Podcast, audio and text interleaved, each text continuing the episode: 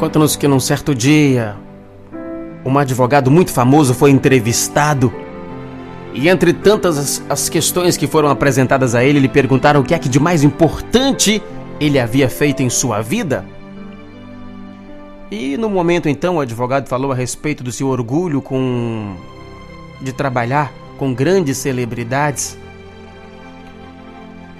E então, um pouco mais adiante, penetrando as profundezas de suas recordações, o advogado relatou o seguinte: O mais importante que eu já fiz em minha vida ocorreu no dia 8 de outubro de 1990.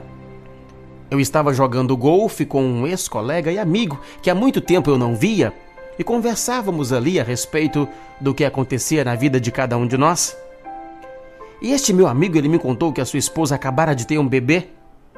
Estávamos ainda jogando ali quando o pai desse meu amigo chegou e disse para ele que o bebê tivera um problema respiratório e que fora levado às pressas para o hospital.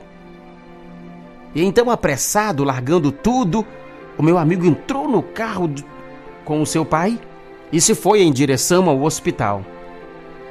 E eu fiquei ali sem saber o que eu deveria fazer. Será que eu deveria seguir o meu amigo até o hospital para dar algum apoio? Mas eu não poderia auxiliar em nada a criança, né? Que estaria muito bem cuidada ali por médicos e enfermeiras. De fato, nada havia que eu pudesse fazer para mudar aquela situação. Ir até o hospital oferecer o meu apoio moral? Ah, talvez. Contudo, tanto meu amigo como a sua esposa tinham famílias numerosas. E sem dúvidas, então, eles estariam rodeados de familiares e de muitos amigos a lhes oferecer apoio e conforto, acontecesse o que fosse. A única coisa que eu iria fazer lá no hospital talvez poderia ser atrapalhar, né? Eu decidi então que eu iria para minha casa.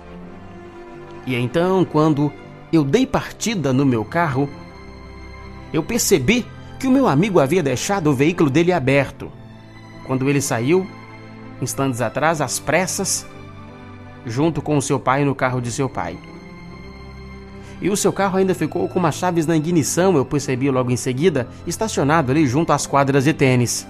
E eu decidi então fechar o carro dele e levar as chaves para ele até o hospital. E então, como eu imaginar, a sala de espera lá no hospital estava repleta de familiares. Entrei sem fazer ruído, fiquei parado ali à porta. Eu não sabia se deveria entregar as chaves ou conversar com meu amigo. Nisso, então, o médico chegou, se aproximou do casal e comunicou o falecimento do bebê.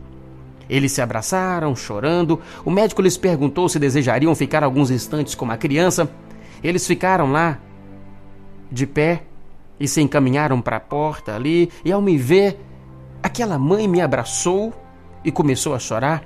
Meu amigo se refugiou em meus braços, me dizendo: Olha, muito obrigado por estar aqui.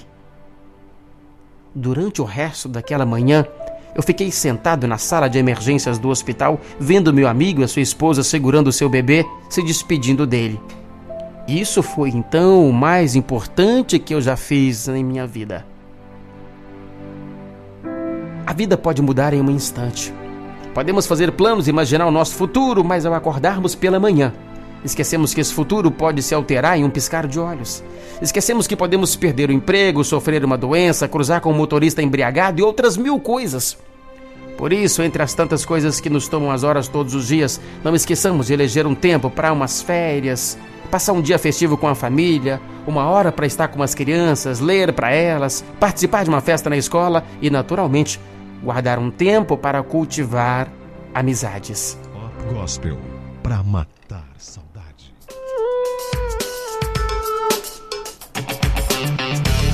frase do dia para você parar e pensar comigo é sobre os benefícios da amizade do filósofo inglês, estadista, cientista, jurista, orador, ensaísta e autor, o grande Francis Bacon. Francis Bacon, sobre os benefícios da amizade, teria dito: